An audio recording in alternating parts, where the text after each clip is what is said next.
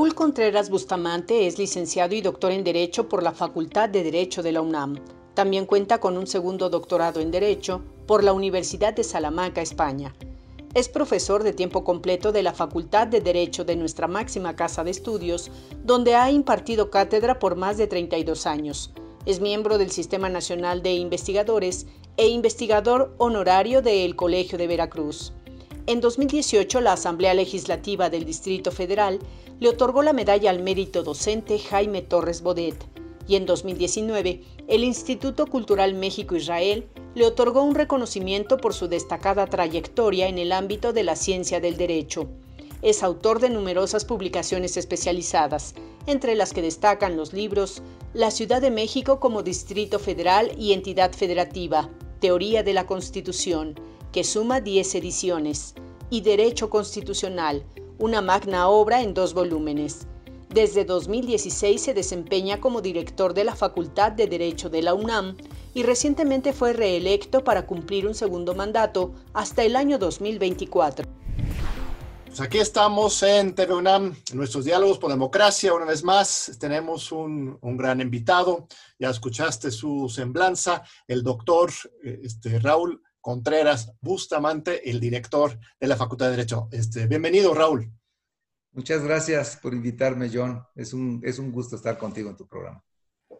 Al contrario, al contrario, un honor aquí para nosotros en TV UNAM tener al, al director de nuestra gloriosa este, Facultad de Derecho, donde un servidor también es, es profesor desde hace muchos años una facultad con una larga historia, una gran trayectoria, un gran este, prestigio. Este, pues empezamos por ahí. ¿Qué, ¿Qué, para ti es, si me permites tutearte, señor director, este, qué para ti es este, la Facultad de Derecho y, y, y cuál es su visión de futuro? Mira, estar al frente de la dirección de la Facultad de Derecho es un gran honor. Es el honor más importante que yo he recibido en mi vida y una gran responsabilidad.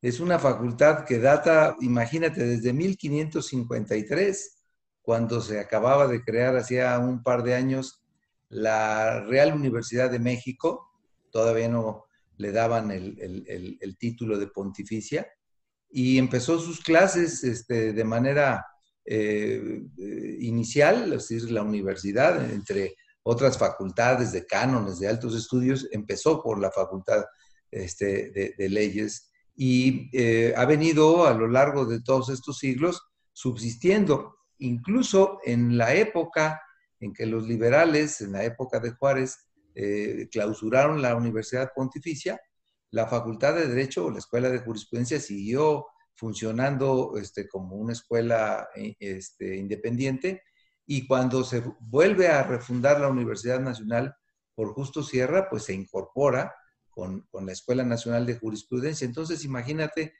eh, ser el responsable de una institución de, tantos años de, prestigio, eh, este, pues es una gran responsabilidad. Y eh, hoy por hoy, pues eh, tu facultad, gracias a la contribución de la comunidad de la cual tú eres un distinguido representante, pues tiene cuatro años reconocida este, como la primera o segunda, ha habido dos años que es la primera y dos años la segunda, eh, Facultad de Derecho de Hispanoamérica. Este, este año eh, la clasificación de esta empresa británica QS University World Rankings nos puso en el lugar número 41 del mundo. Entonces, pues imagínate tú si no representará una gran responsabilidad este, conducir los destinos de esta magnífica institución. Así es, este, fuiste recientemente reelecto, incluso para un segundo periodo como director de la Facultad de Derecho, después de un par de periodos este, unitarios, ¿no?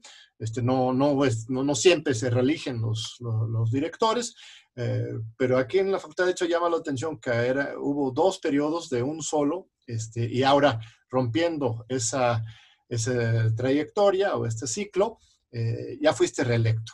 Eh, este, ¿cómo, ¿Cómo te sientes en eso? ¿Cómo lograste esa reelección y cuáles son tu, tu este, visión para este segundo mandato?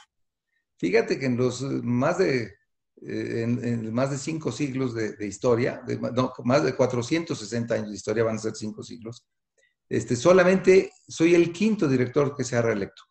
Es decir, la historia de la, de la Escuela de Jurisprudencia y de la facultad normalmente eh, son, eh, ha sido escrita por periodos que no siempre incluso terminan el, el, periodo y, y, yo soy el quinto director que recibe ese honor.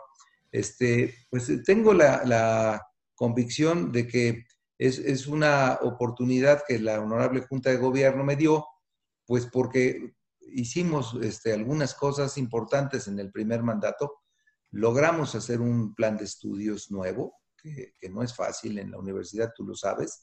Cambiar el plan de estudios requiere del consenso de todos los colegios de profesores, de, los exdirectores, de los egresados, y, creamos este, dos nuevas especialidades y eh, desde luego pues el posicionamiento los últimos cuatro años en el ranking creo que, fueron determinantes. Eh, el, plan de estudios a la Junta de Gobierno le interesó mucho porque esencialmente, y creo que ahora eh, podemos comentar con los temas de la pandemia, el tiempo nos está dando la razón.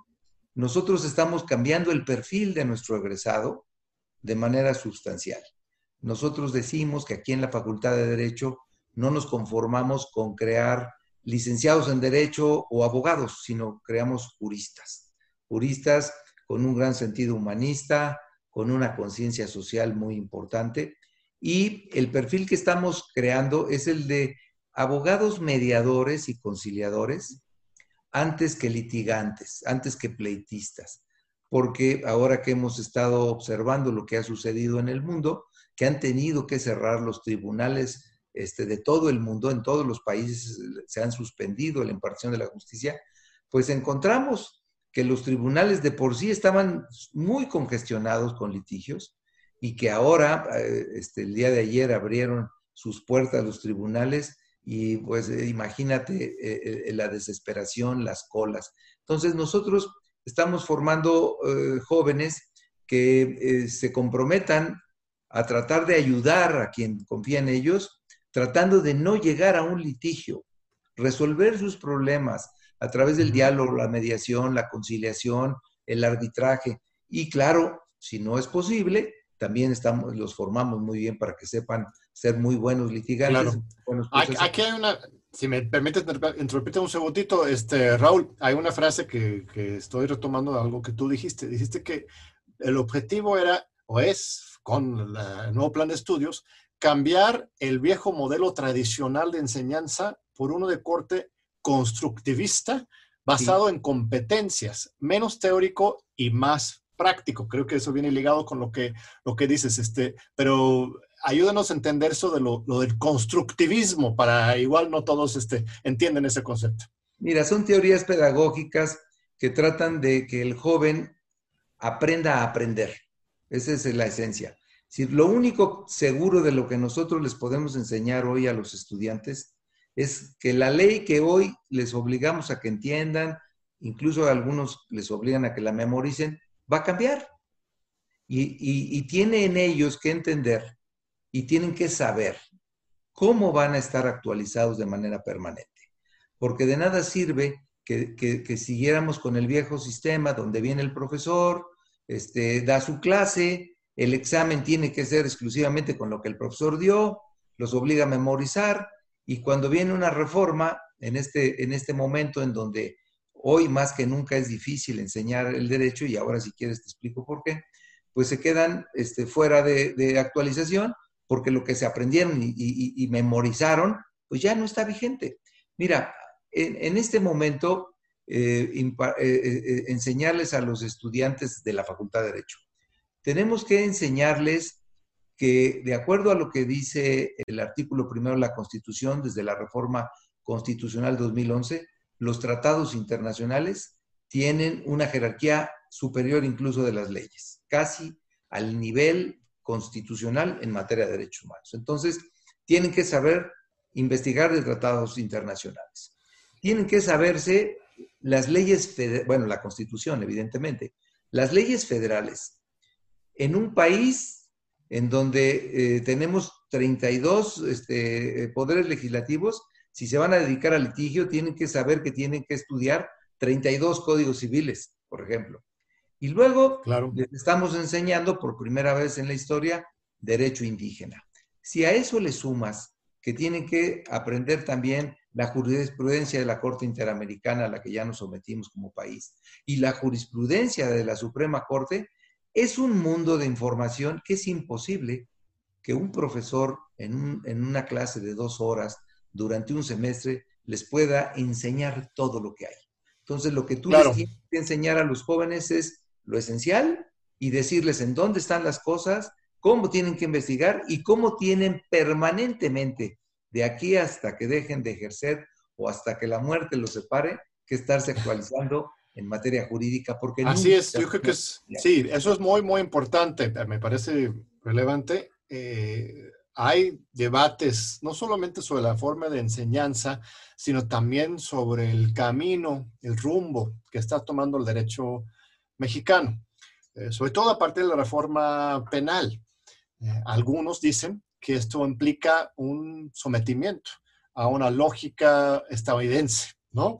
Del derecho anglosajón y que estaríamos perdiendo la esencia, justamente la fortaleza formalista ¿no? de este sistema constitucional mexicano, más inspirado por los romanos, los alemanes, y más bien estaríamos abriéndonos hasta demasiado, dicen algunos, a este otro sistema más interpretativo, quizás más activo, pero al final de cuentas que puede afectar los principios constitucionales y del Estado de Derecho.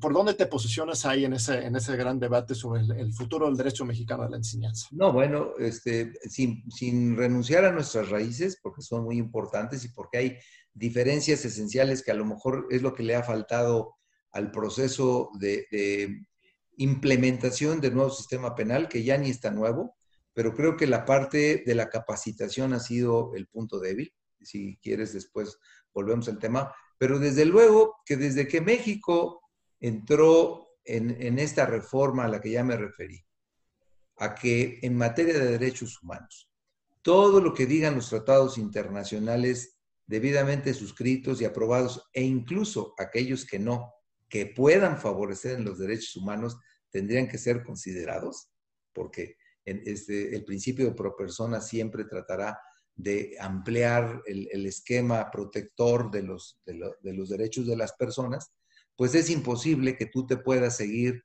eh, ciñendo a la legislación nacional exclusivamente y estar este, tapeado en un mundo en donde lo que va sucediendo este, en el exterior no importa. Si uno lee las resoluciones de la Corte Interamericana, pues van adelante de todos los países de América. ¿Por qué?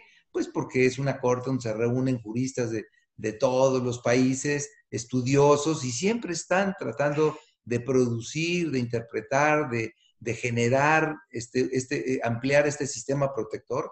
Y México se obligó de manera soberana a, seguir sus, dictados y sus sentencias. Entonces, nosotros tenemos que enseñarle a los jóvenes que tienen que abrevar, fíjate, desde, desde lo internacional lo federal, lo estatal y luego también eh, la parte indígena. Nosotros le metimos al nuevo plan de estudios de una materia obligatoria que es derecho indígena, que desde 2001 había habido una reforma que aquí había pasado de noche porque pareciera pues como que eh, como está la, el campus de la universidad en la Ciudad de México, no hubiera indígenas, ¿no? Entonces nosotros estamos dándoles todos estos, eh, estos amplios panoramas que si tú lo piensas, estamos hablando desde la globalización hasta el derecho indígena, pasando por todos lados, lo cual pues es un, es, un mundo de conocimientos.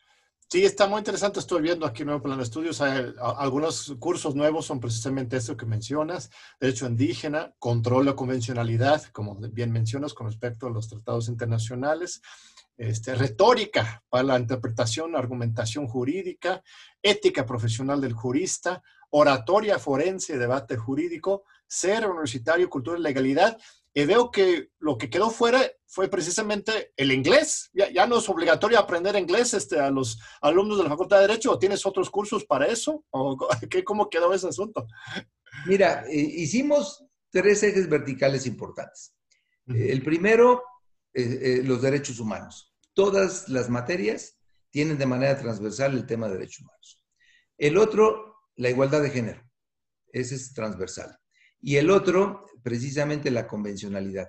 Todas las materias del nuevo plan están eh, organizadas en 10 eh, grandes unidades. 10. Porque había antes unas de veintitantas y, unas con ocho. Entonces, todas son de 10. Y una de esas 10 tiene que ver con, con convencionalidad. Si todas las materias tienen que entender qué está pasando en el mundo y explicárselos a los jóvenes. Y me podrán decir los de mercantil, o me podrán decir los de administrativo, en fin, muchos profesores al principio pues este, no les gustaba el tema porque los estamos obligando a que se actualicen, a que estudien, a que se preparen en convencionalidad, pues que cuando tú y yo estudiamos este, eh, eh, la convencionalidad, pues era un concepto que ni siquiera existía. Es, es, un concepto nuevo. Entonces, lo estamos haciendo así. Y en el tema del inglés, este, había la idea de, hacer seis, seis cursos obligatorios de inglés. Entonces, se convirtió en un cuello de botella en la facultad, pues porque cuando llegué yo no estaban ni siquiera seriadas y había alumnos que habían pasado inglés 4 y 5 y debían el, el 2, que no entendía yo cómo leían. Y entonces, eh, lo primero que hicimos fue seriar eh, eh, los cursos para eso. Y luego nos dimos cuenta de algo.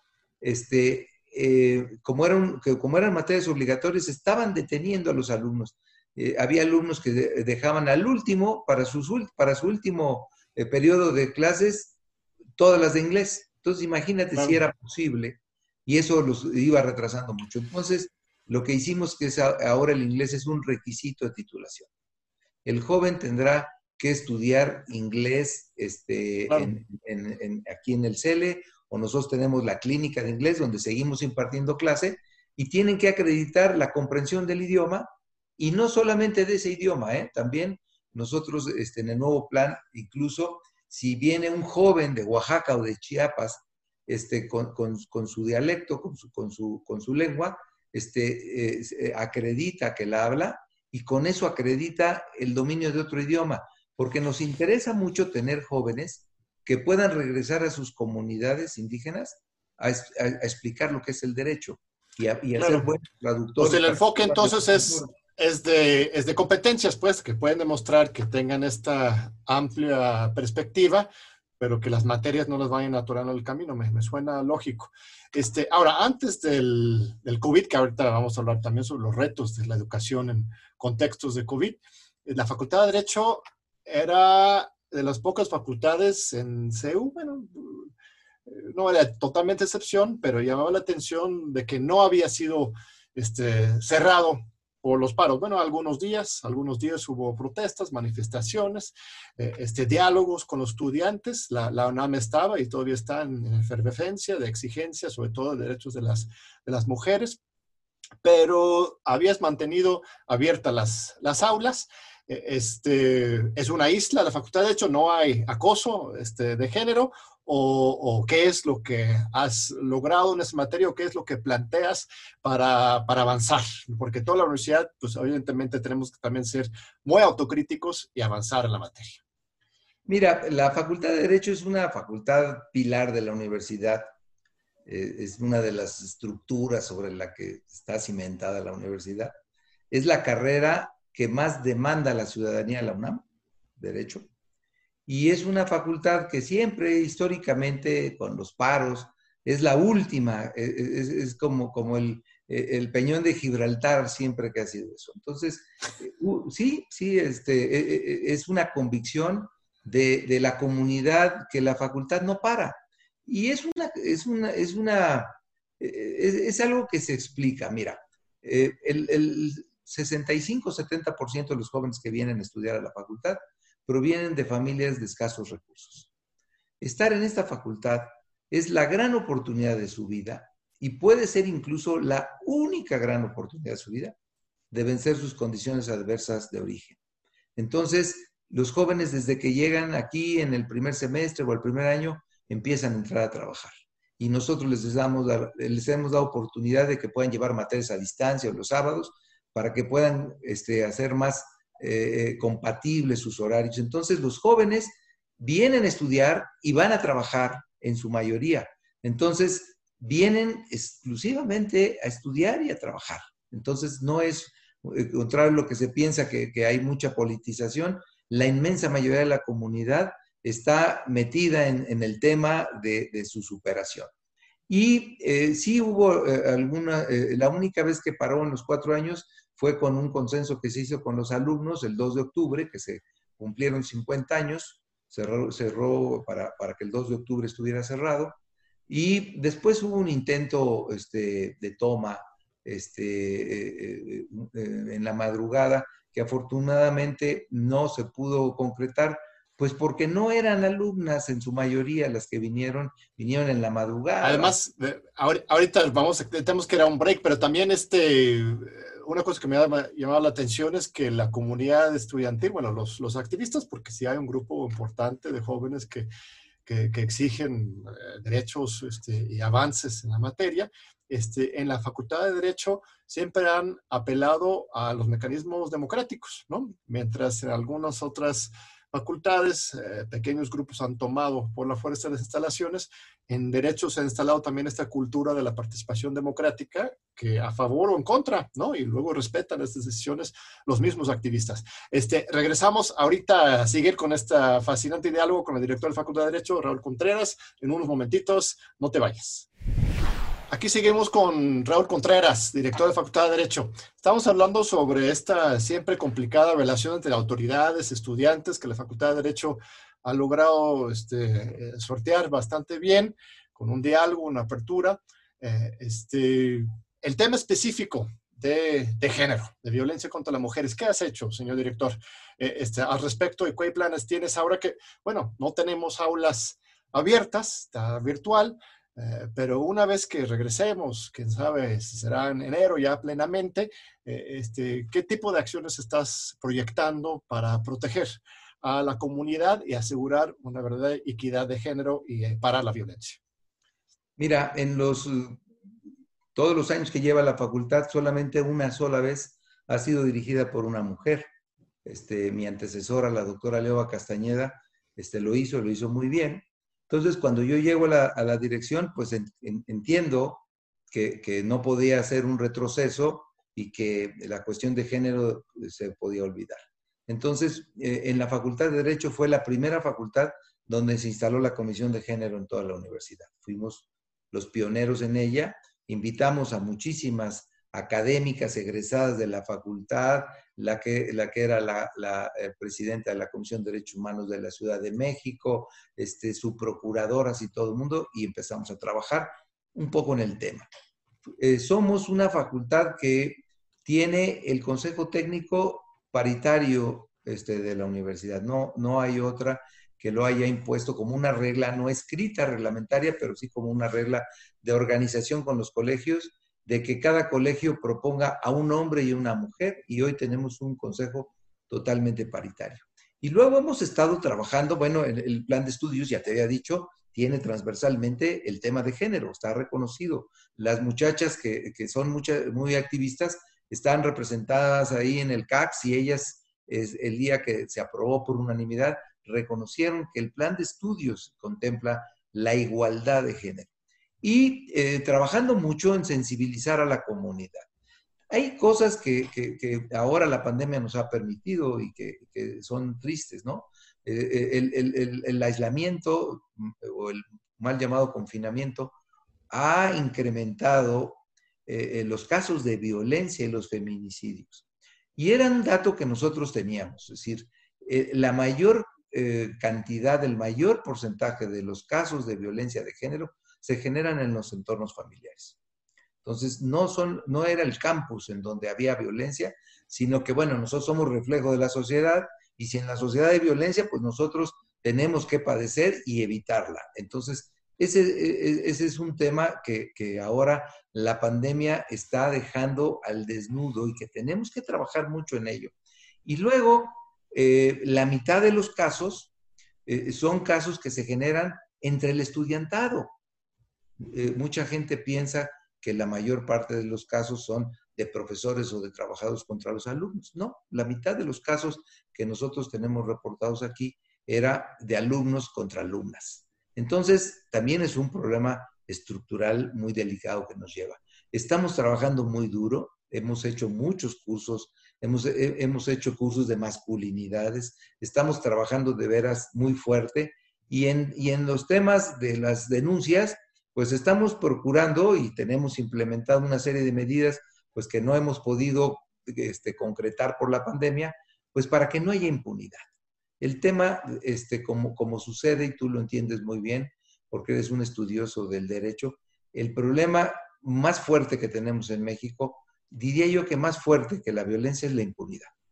Eh, eh, eh, de todos los delitos que se, que se tienen enlistados, que no son ni con mucho todos los que se cometen, porque mucha gente ya no confía en ir a levantar una demanda, una denuncia, este, cuando son de carácter penal, arriba del 98% quedan impunes.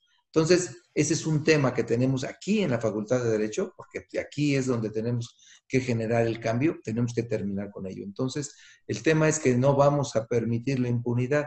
Estamos ideando una serie de medidas que tienen que ver precisamente con la convencionalidad. Vamos a aplicar convencionalidad aquí adentro de la universidad, pues para defender a las víctimas y que no, y que, y que haya una sobreprotección y que, y que los que se, los que ven que alguien comete este, un abuso, este, recibió una sanción. Y creo que ese es el camino que tenemos que así. La universidad no puede ser un espacio en donde el estudiantado no se sienta tranquilo. Es, eh, eh, eh, estaríamos incumpliendo uno de los fines esenciales de la universidad. Aquí tenemos que crear un, espacio, un espacio a salvo. Si afuera las cosas son de otra manera, aquí dentro de la, del campus, nosotros no lo podemos permitir. Vamos, este, muchas gracias. Este, vamos a esos grandes temas nacionales. Tú escribes todas las semanas en Excelsior, este, eres también un, un analista del acontecer nacional. Eh, estamos medio una, una pandemia muy fuerte. Ah, hay muchas polémicas este, jurídicas sobre el tema. Por ejemplo, algunas personas insisten que el presidente o el Consejo Nacional de Salubridad, con su participación, tendrían que este, pues, decretar un confinamiento obligatorio, algo que de manera sorprendente no ha ocurrido en México. Casi, no, no, todos, pero una gran cantidad de países en el mundo se han declarado pues, especies de toques de queda, Argentina, España, México no, el presidente dice, no, hay que convencer, no vamos a obligarle a nadie. Jalisco intentó algunas medidas más represivas, más de control. Este, ¿Cómo te posicionas eh, sobre, sobre ese, ese tema? ¿Sería una violación a nuestros derechos humanos la, la imposición de un confinamiento obligatorio? ¿Valdría la pena por los, eh, eh, las consecuencias en materia de, de, salud positivas? ¿O este, más o menos le ha bien el presidente en ese tema en particular? Mira, ayer inauguramos un congreso internacional virtual y, el, primer tema de las discusiones era que los sistemas constitucionales estaban demostrando las debilidades este, estructurales para prever este tipo de emergencias. Porque no es lo mismo una emergencia de carácter político, una invasión, una guerra, que una pandemia. Entonces, eh, eh, yo siempre he celebrado que en México no se recurrió a la suspensión de garantías que establece el artículo 29 de la Constitución, sino nos fuimos por la fracción 16 del artículo 73, que le da facultades al Consejo de Salubridad General para emitir reglas generales. Entonces, la primera cuestión te diría que yo celebro mucho que eh, el presidente no haya excitado sus facultades para suspender garantías. En, en, cuanto a lo del Consejo de Salubridad, yo sí he criticado que el Consejo ha sido omiso, se ha reunido pocas veces y creo que le ha faltado emitir una serie de medidas generales en todo el país este, que, puedan ser obedecidas y que no le estemos dejando a los gobernadores y a los alcaldes su interpretación y sus medidas. Si alguno quiere ser muy proactivo o muy espectacular, mete medidas como eh, multar o meter a la cárcel a quien no traiga tapabocas y otros a lo mejor este, eh, más confiados porque les llegó muy tarde, no hicieron nada. Entonces, creo que el aspecto general sí tendría que ser. Y temas este, mira, eh, los que nos estudiamos al estudio del derecho sabemos que el 90% de la obligación de una persona a una norma jurídica es por convicción. Solamente un 10%, un porcentaje muy pequeño tiene que ser por coerción. Entonces, lo que nosotros necesitamos para salir de la pandemia es convicción. Entonces, yo he lamentado cuando hay, pues, eh, eh, este cruce de señales entre si te tienes que poner el tapabocas o no, entre que si tienes que regresar o no, entre que si clasificas una cosa o no. Creo que si el Consejo de Salubridad General, y todavía nos falta un largo trecho, ¿eh? esto no ha acabado, creo que el Consejo de Salubridad General tendría que emitir recomendaciones de carácter general, recomendaciones que fueran obligatorias para todos los niveles de gobierno, que generaran por lo menos una base común en donde todos no tuvieran que discutir una medida sanitaria que está emitida por un cuerpo colegiado integrado por puros especialistas y que esa convicción ayudaría mucho más a que estemos viendo que en la televisión los gobernadores se pelean con el subsecretario o que el subsecretario este, eh, eh, este claro pero bueno han habido algunos eh, pronunciamientos generales de parte del consejo pero tú hablas de cosas más específicas. Mencionas por ejemplo la tapabocas dices o cuáles son algunos temas muy específicos que tú a ti te gustaría que se avanzara con respecto a la a, a decretos o reglamentos muy específicos de parte del consejo bueno, eh, a mí sí me gustaría encontrar una serie de medidas preventivas, las que, las que ellos consideren. ¿Me lo pongo o no me lo pongo el tapabocas? ¿no? ese es un tema que la gente, si tú sales a la calle, te das cuenta que la mayor parte de la gente, hoy anduve, este, fui, tuve que ir al banco, eh, este, no hay manera de que la gente entre a un banco sin tapabocas. Pero en la calle hay mucha gente que no usa el tapabocas, entonces finalmente este, se ha dejado a que la, gente por convicción se lo ponga. Pero está muy bien cuando tú, cuando tú eres una gente que entiendes cuáles son los riesgos de la, de la pandemia, pues sabes que te puedes quitar el tapabocas si vas caminando solo en la calle y no hablas con nadie y te lo pones al entrar a, un, a una cuestión. Pero desde luego que eh, las recomendaciones son mejor no te lo quites para que no se te olvide y para que no cometas esto. Entonces, una serie de medidas preventivas me gustaría. Y luego, una serie de medidas para el regreso gradual. Este, eh, generales, generales, porque eh, eh, hay una incertidumbre. Yo he estado en, estos, en, estas semanas en, el aislamiento en Veracruz y la gente está muy confundida. O sea, no hay reglas muy claras en el sentido de esto. Este, por ejemplo, se dice que, que, una de las cosas que hay que combatir es haciendo ejercicio y todavía hay, hay lugares en donde se hace ejercicio, como aquí en los viveros de Coyoacán o allá el bosque de niebla, que está cerrado y la gente no puede entrar ni siquiera con tapabocas a hacer un poco de ejercicio, cuando está comprobado que el ejercicio genera, este, fortalece el sistema inmunológico y ayuda más psicológicamente a la gente que tiene cuatro o cinco meses de encierro. Entonces hay una serie de medidas, medidas medidas contradictorias. O sea, más direccionalidad desde el centro, no dejar tanta discrecionalidad de los estados, porque eso genera confusión y, este, y puede hasta ponernos en riesgo. Sí, entiendo. Este, otro tema, este, de tiempo corre, eh, eh, el tema de la Guardia Nacional y la utilización de las Fuerzas Armadas para la seguridad pública. Este, aquí hay un, gran debate, se ha abierto, porque por un lado, eh, pues fue Calderón, fue en 2006, eh, en ese sexenio, en que fueron sacados de sus cuarteles, movilizados en las calles, eh, los militares para combatir el narcotráfico y el crimen organizado en general, supuestamente como una medida temporal, mientras se capacitaban los policías, iba este, profesionalizando la policía federal, ya, ya ven dónde está hoy Genaro García Luna, por ejemplo, porque no, no salió ese, ese proyecto.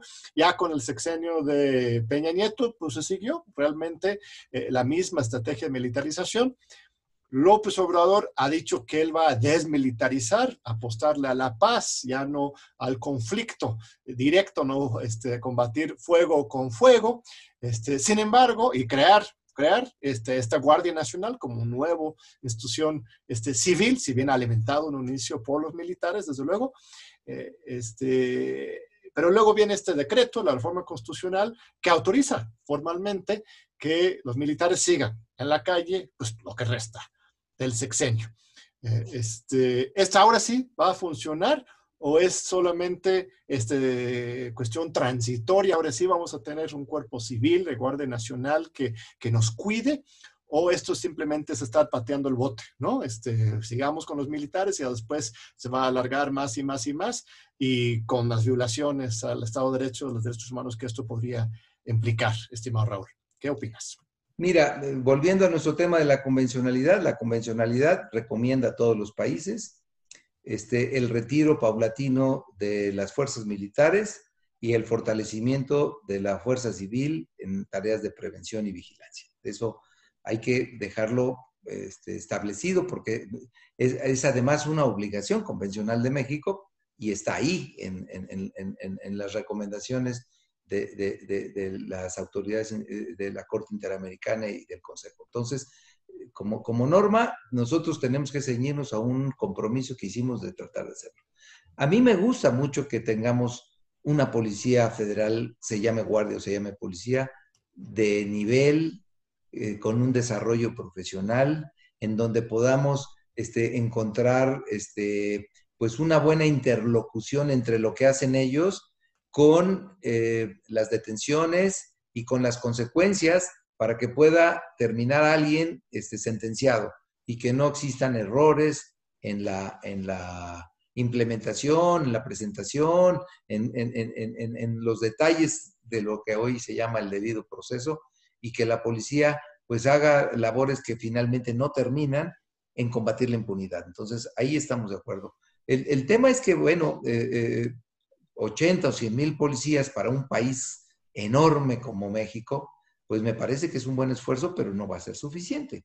Si nosotros dividimos los 100 mil policías entre 32 entidades federativas quitando las ocho horas, este, los sábados y domingos, las licencias y todo, pues, y además que, no solamente se dedican este, a sus estados, sino tienen que cuidar los aeropuertos, las instalaciones estratégicas, pues eh, nos queda una fuerza de élite, pero que requerirá, desde luego, del concurso, de la colaboración y la responsabilidad de los otros dos niveles de gobierno. A mí me parece que el tema de la, del combate a la delincuencia, a veces lo vemos con una delincuencia muy organizada que es enfrentada por un Estado muy desorganizado, porque no hay una buena coordinación entre las autoridades federales con las del Estado y con las municipales. Hay mucho tema, creo que todavía falta por hacer. Este, creo que el tema de la Guardia se ha llevado todos los reflectores, pero nos ha faltado ver qué están haciendo y cómo están cumpliendo su responsabilidad los gobernadores y los alcaldes. Sí, es una, una apuesta este, que todavía seguimos con niveles de violencia este, pues, inaceptables. Yo creo que nadie, nadie este, cree que ya se haya ganado, ni tampoco que haya sido derrotado esta, eh, esta lucha en contra del crimen organizado. Es cuestión de ver con el tiempo cómo se vaya avanzando. Y aquí hay sí la coordinación entre lo federal y lo estatal y lo municipal es, es, es, muy fuerte. Este, pues seguimos, que seguimos con otros, otros temas, estimado Raúl. Estuve leyendo una, una, columna tuya sobre revocación de mandato, en que dices que este, eh, te pone un poco nervioso este, eso de, de, interrumpir a la mitad, o bueno, serían más bien a los cuatro años, la posibilidad de, interrumpir una, un mandato presidencial, algo que por cierto no hemos tenido desde eh, una interrupción desde 1900. Este, 34, todos los presidentes han cumplido con sus, sus sexenios en México, ha sido un sello, esa estabilidad política. Eh, eso, eh, cuéntame, ¿por qué no, por qué no la revocación un mandato? ¿O cómo, cómo sí, si es que se pudiera hacer? Mira, eh, tú acabas de decir por qué a mí no me gusta, porque México es el único país en América, incluido Canadá y Estados Unidos, que no ha tenido interrupciones al, al hecho de que un presidente es electo termina sus seis años y entrega el poder mediante elecciones, con procesos a veces discutidos y todo, pero siempre claro. en paz, con, una relativa estabilidad y sin interrupciones violentas. Entonces, no es poca cosa, vamos a cumplir casi un siglo, entonces es una cosa que hay que observar. Y a mí me parece que, eh, eh, entendiendo muy bien la esencia este, de responsabilidad del señor presidente que quiere que sea evaluado, porque no, porque él, él así lo prometió. A mí me parece que la reforma tiene un, gran vacío. No está establecido qué pasa si la revocación del mandato fuera negativa y tuviera que nombrarse un presidente sustituto para los dos años siguientes, en donde el Congreso en sesión general, los 628, tendrían que elegir un presidente. Y eso a mí me parece que es una página como de, de, terror el pensar, ni siquiera hay una ley reglamentaria de cómo tendría que funcionar una sesión de Consejo General para fines de colegio electoral para elegir un presidente. Claro, podría salir este más caro el caldo que las albóndicas, ¿verdad? Como dicen. Este, muy bien, vamos a vamos a otro otro corte, este, aquí con Raúl Contreras. Regresamos unos momentos aquí a Diálogos por la Democracia. Aquí seguimos con Raúl Contreras, director de Facultad de Derecho aquí de la UNAM. Mire, está Raúl, yo tengo el privilegio ahí de, dar clases en Facultad de Derecho, doy teoría de la Constitución, teoría origen del Estado, derecho electoral, y una de las cosas que yo siempre menciono, pues, casi siempre en la primera clase, es que este, nuestros alumnos tienen que sentirse muy privilegiados de contar con una constitución como la nuestra. La constitución mexicana para mí es, es ejemplar en muchos sentidos. Eh, pues todos los abogados saben y más allá mucha gente está consciente de que nuestra constitución de 1917 fue la primera constitución en el mundo que establecieran los derechos sociales en la Carta Magna antes, aunque este, las europeas que venían después, este, el estado de bienestar tan famoso de Europa, los avances en los Estados Unidos, en realidad fue México el que puso la pauta.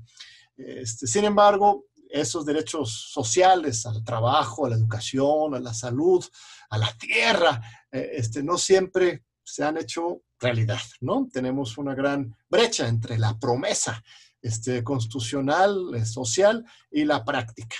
Eh, hoy con el gobierno, el, nuevo, la nueva configuración de fuerzas, este, se está buscando hacer pues, más exigibles algunos de esos derechos sociales, ¿no? Metiendo incluso programas específicos, derecho a pensiones, a educación eh, este, universitaria, por ejemplo, está haciéndolo valer en la, en la Constitución. Eh, ¿Qué opinas con respecto a esta larga historia de constitucionalismo social mexicano y específicamente cómo lo está intentando eh, implementar este nuevo gobierno?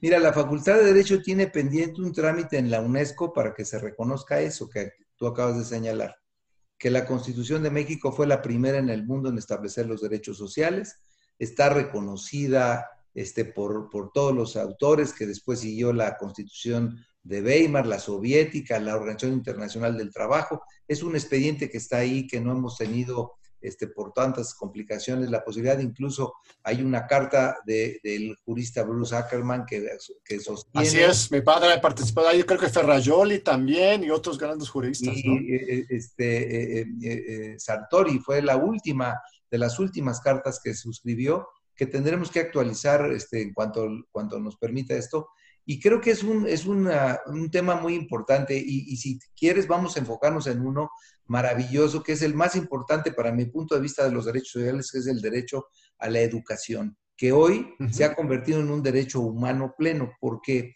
hasta antes del siglo XX que se estableciera, la educación era un privilegio exclusivamente para las élites, para la aristocracia, para la monarquía y para la iglesia. En, como me la pongas a lo largo de la historia del mundo, desde los romanos hasta el siglo XX, la educación nunca estuvo concebida como algo que pudiera ser accesible a todos y que hoy por hoy nos está demostrando la importancia. La universidad tiene un estudio que demuestra que, que los muertos que hubo hasta mayo, porque hasta ahí terminó la investigación, no, no he visto si ya la actualizaron, el 71% de las personas que fallecieron no tenían este nivel arriba de primaria, o sea, menos de primaria. Entonces estamos viendo cómo el tema del derecho a la educación se convierte en un derecho humano pleno, porque si tú no entiendes los demás derechos, si tú no, los conoces, si no los no comprendes, ¿cómo los puedes ejercer y cómo los puedes demandar? Entonces es un derecho habilitante para todos los demás derechos. Y hoy por hoy... Aunque nada más un paréntesis, ese tema que, que abres, muy importante, la, la desigualdad este, con respecto a la muerte los efectos del COVID. Sí, claro, tiene que ver con la educación, pero también tiene que ver con pues, este, violencias estructurales, pobreza, eh, este, mala alimentación, malas este, condiciones de, vivienda, por ejemplo, hacinamiento que genera este, más contagios. Eh, es, es, todo un sistema estructural. Los Estados Unidos, por ejemplo, los afroamericanos han sido los grupos este, más victimizados por esta enfermedad, ¿no? Pero si volvemos al tema de cómo empezamos, una gente que tenga condiciones muy adversas, si tiene la oportunidad de educarse, va a salir de esa condición de pobreza, asegurado. Y no solamente él, va a sacar a su familia. Es decir, la educación, hoy por hoy estoy tratando de que los constitucionalistas saquemos de toda esta larga lista de derechos que hemos ido creando, concibiendo, acumulando, y ponerlo casi después del derecho a la vida y a la libertad, porque el derecho a la educación nos está demostrando que es verdaderamente la llave para, para terminar la pobreza, para generar condiciones de menos violencia contra la mujer, para, para, generar mejores ciudadanos que no, que no tengan la tentación del camino fácil de la delincuencia, que tengan más posibilidades de trabajo, que tengan incorporación a la seguridad social. Es decir, la educación, si nosotros analizamos los temas de violencia, de corrupción, de todo eso, todo llega a que eh, combatimos las consecuencias, pero no los orígenes. Los orígenes de los problemas sociales están en la falta de la educación o en una educación este, desigual o de mala calidad. Ahora, tú me has hablado algunas ocasiones de tu admiración por el pensador Boaventura Sousa Santos, un portugués eh, experto en América Latina, jurista, sociólogo muy interdisciplinario, muy crítico del sistema neoliberal del Estado, la visión neoliberal del Estado, eh, este, defensor de una versión radical yo diría, de los derechos humanos, que ha estado aquí mismo en este programa de Diálogos por la Democracia hace unos meses. Este, él estuvo aquí de visita, lo trajimos y este, nos compartió su punto de vista. ¿Qué es lo que más rescatas del, del pensamiento de, de sus Santos y cómo te inspira a ti? ¿Y, y qué otros autores, qué otros autores recomendarías a, a, los estudiantes y a los del público que, que lean para conocer más sobre esta visión del, del derecho para los derechos humanos y la justicia? Mira, yo hice una investigación que mereció este, aprobatoria por unanimidad de cum lauda este, sobre el derecho a la educación como derecho humano y una de mis uh -huh. principales inspiraciones es el pensamiento de Boaventura. Precisamente este concepto. A ver, eh, nos quedamos los juristas en que la educación es un derecho social y está ahí entre los DESC, como les dicen, este, derechos económicos, sociales, que dependen en algunos países de la interpretación, de las prioridades políticas, de la orientación ideológica y de que haya presupuesto. Entonces, si llega un momento de un presidente muy visionario, hay mucho para educación y si no, no, y no hay ninguna obligación. Es, es como una llamada a misa, una recomendación. Y, entonces, el tema es que eh, la, la UNESCO, la ONU, han reconocido ya al derecho a la educación no simplemente como un derecho social, sino como un derecho humano. Esa es la diferencia. ¿Por qué? Porque es lo que le puede eh, otorgar a, la, a, las personas esta, estas capacidades habilitantes y porque eh, establece y, y, hace concreto un principio que es el de la dignidad humana. Si ya no podemos entender derechos humanos sin el concepto de la dignidad y la educación alienta hacia eso. Este concepto y además Boaventura es un gran defensor de la universidad pública, como lo somos tú y yo en el sentido de decir, a ver, este, ahorita con el movimiento de, de, de, la pandemia y que la educación online, pues ya llegó para quedarse. Entonces, ¿para qué queremos universidades caras? Mejor este, contratemos online desde Harvard o desde Yale y entonces nuestro diploma en, en, en Salvador o a, acá en, en, en la Sierra Chapaneca de, de, estas escuelas. Y Boaventura dice, cuidado, ¿no? Porque eso es una transculturización, porque vamos a aprender el modelo educativo dominante de quien lo crea. Y dice una Así cosa este, en el sentido que yo la he concretado un poco más a lo constitucional. Si el Estado renuncia a la universidad pública, está renunciando a seguir creando el concepto de nación. Es decir, no puede haber una nación sin, sin, universidades públicas que tiendan a investigar, a crear conocimiento y aplicarlo para resolver los problemas de la nación, los problemas del país. La Universidad Nacional Autónoma de México es el mejor ejemplo. Nosotros nos dedicamos a la docencia, a la investigación y a la difusión de la cultura para resolver esencialmente los problemas de México. Muy bien, pero lo acabas de mencionar, esta crisis del COVID eh, está poniendo en cuestión muchas cosas. eh, este, ¿crees que nos va a transformar eh, esencialmente nuestra manera de enseñar? ¿Va a ser temporal? ¿Cuáles son las este, fortalezas y las debilidades de la enseñanza online, por ejemplo? ¿Y qué implica para la universidad pública este, y masiva como la nuestra, que tiene una comunidad de 400 mil personas?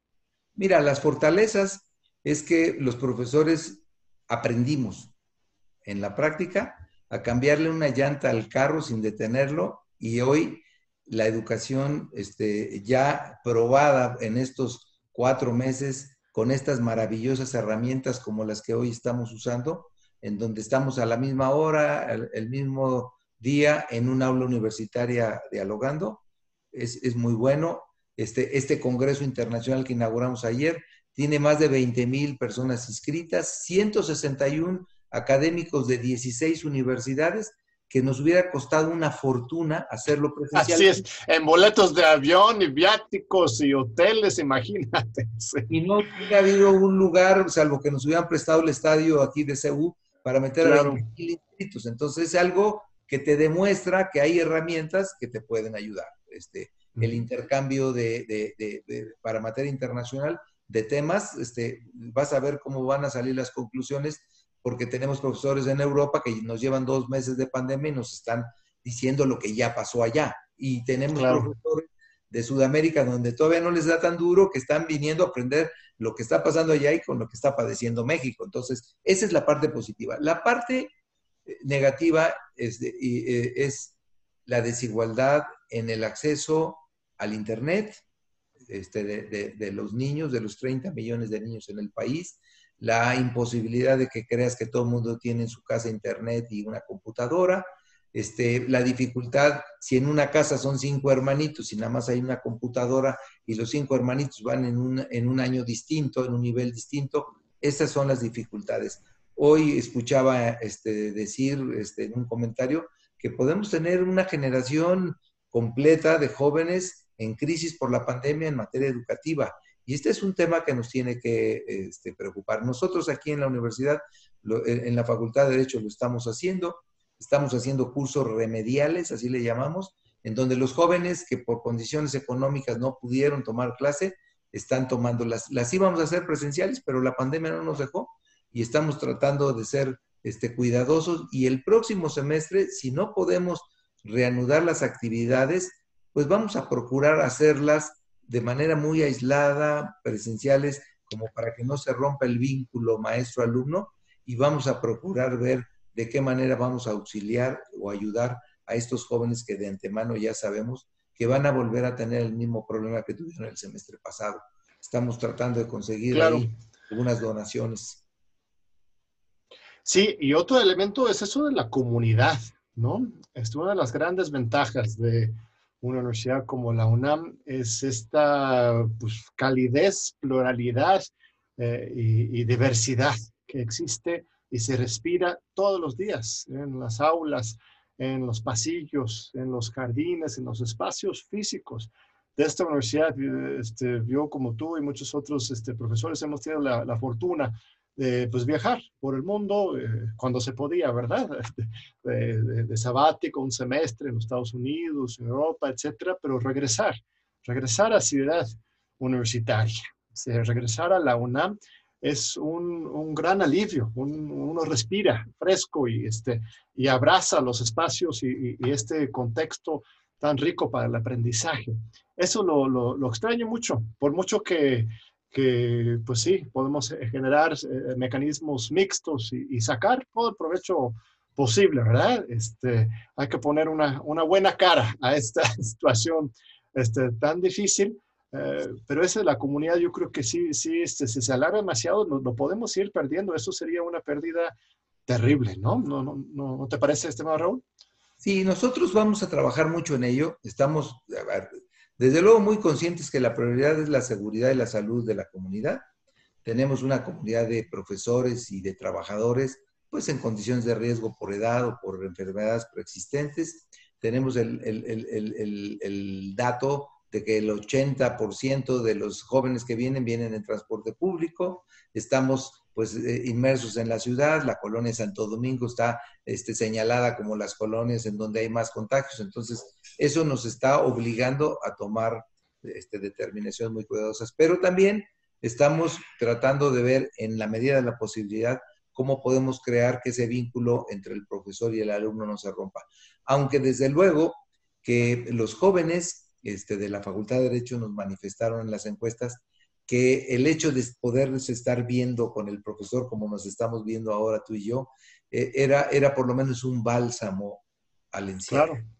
Eh, entonces, eh, ese es un punto. La comunidad está muy enterada, con mucha convicción de que no vale la pena correr riesgos y estamos preparándonos para que sea el menor tiempo posible y en cuanto los riesgos nos digan que ya podemos avanzar, regresaremos a darle nuevamente vida a estos pasillos, a estas aulas, a este, a este campus tan hermoso, que la verdad ahora que, que entré a, a, revisar algunas cosas administrativas porque tenemos que... Ahí estás en tu oficina, ¿no? Ahí tienes a Justo Sierra atrás y todo. Justo Sierra y, el estudio de la facultad. Este, tenemos que tomar en unos minutos las decisiones de qué vamos a hacer con los exámenes extraordinarios, cómo los vamos a evaluar. Entonces tuvimos que tener algunas, algunas reuniones y entrar a la facultad y verla sin alumnos, pues es, es una tristeza que, que, la verdad este, te, te, te estruja el corazón y esperamos que muy pronto podamos recuperar.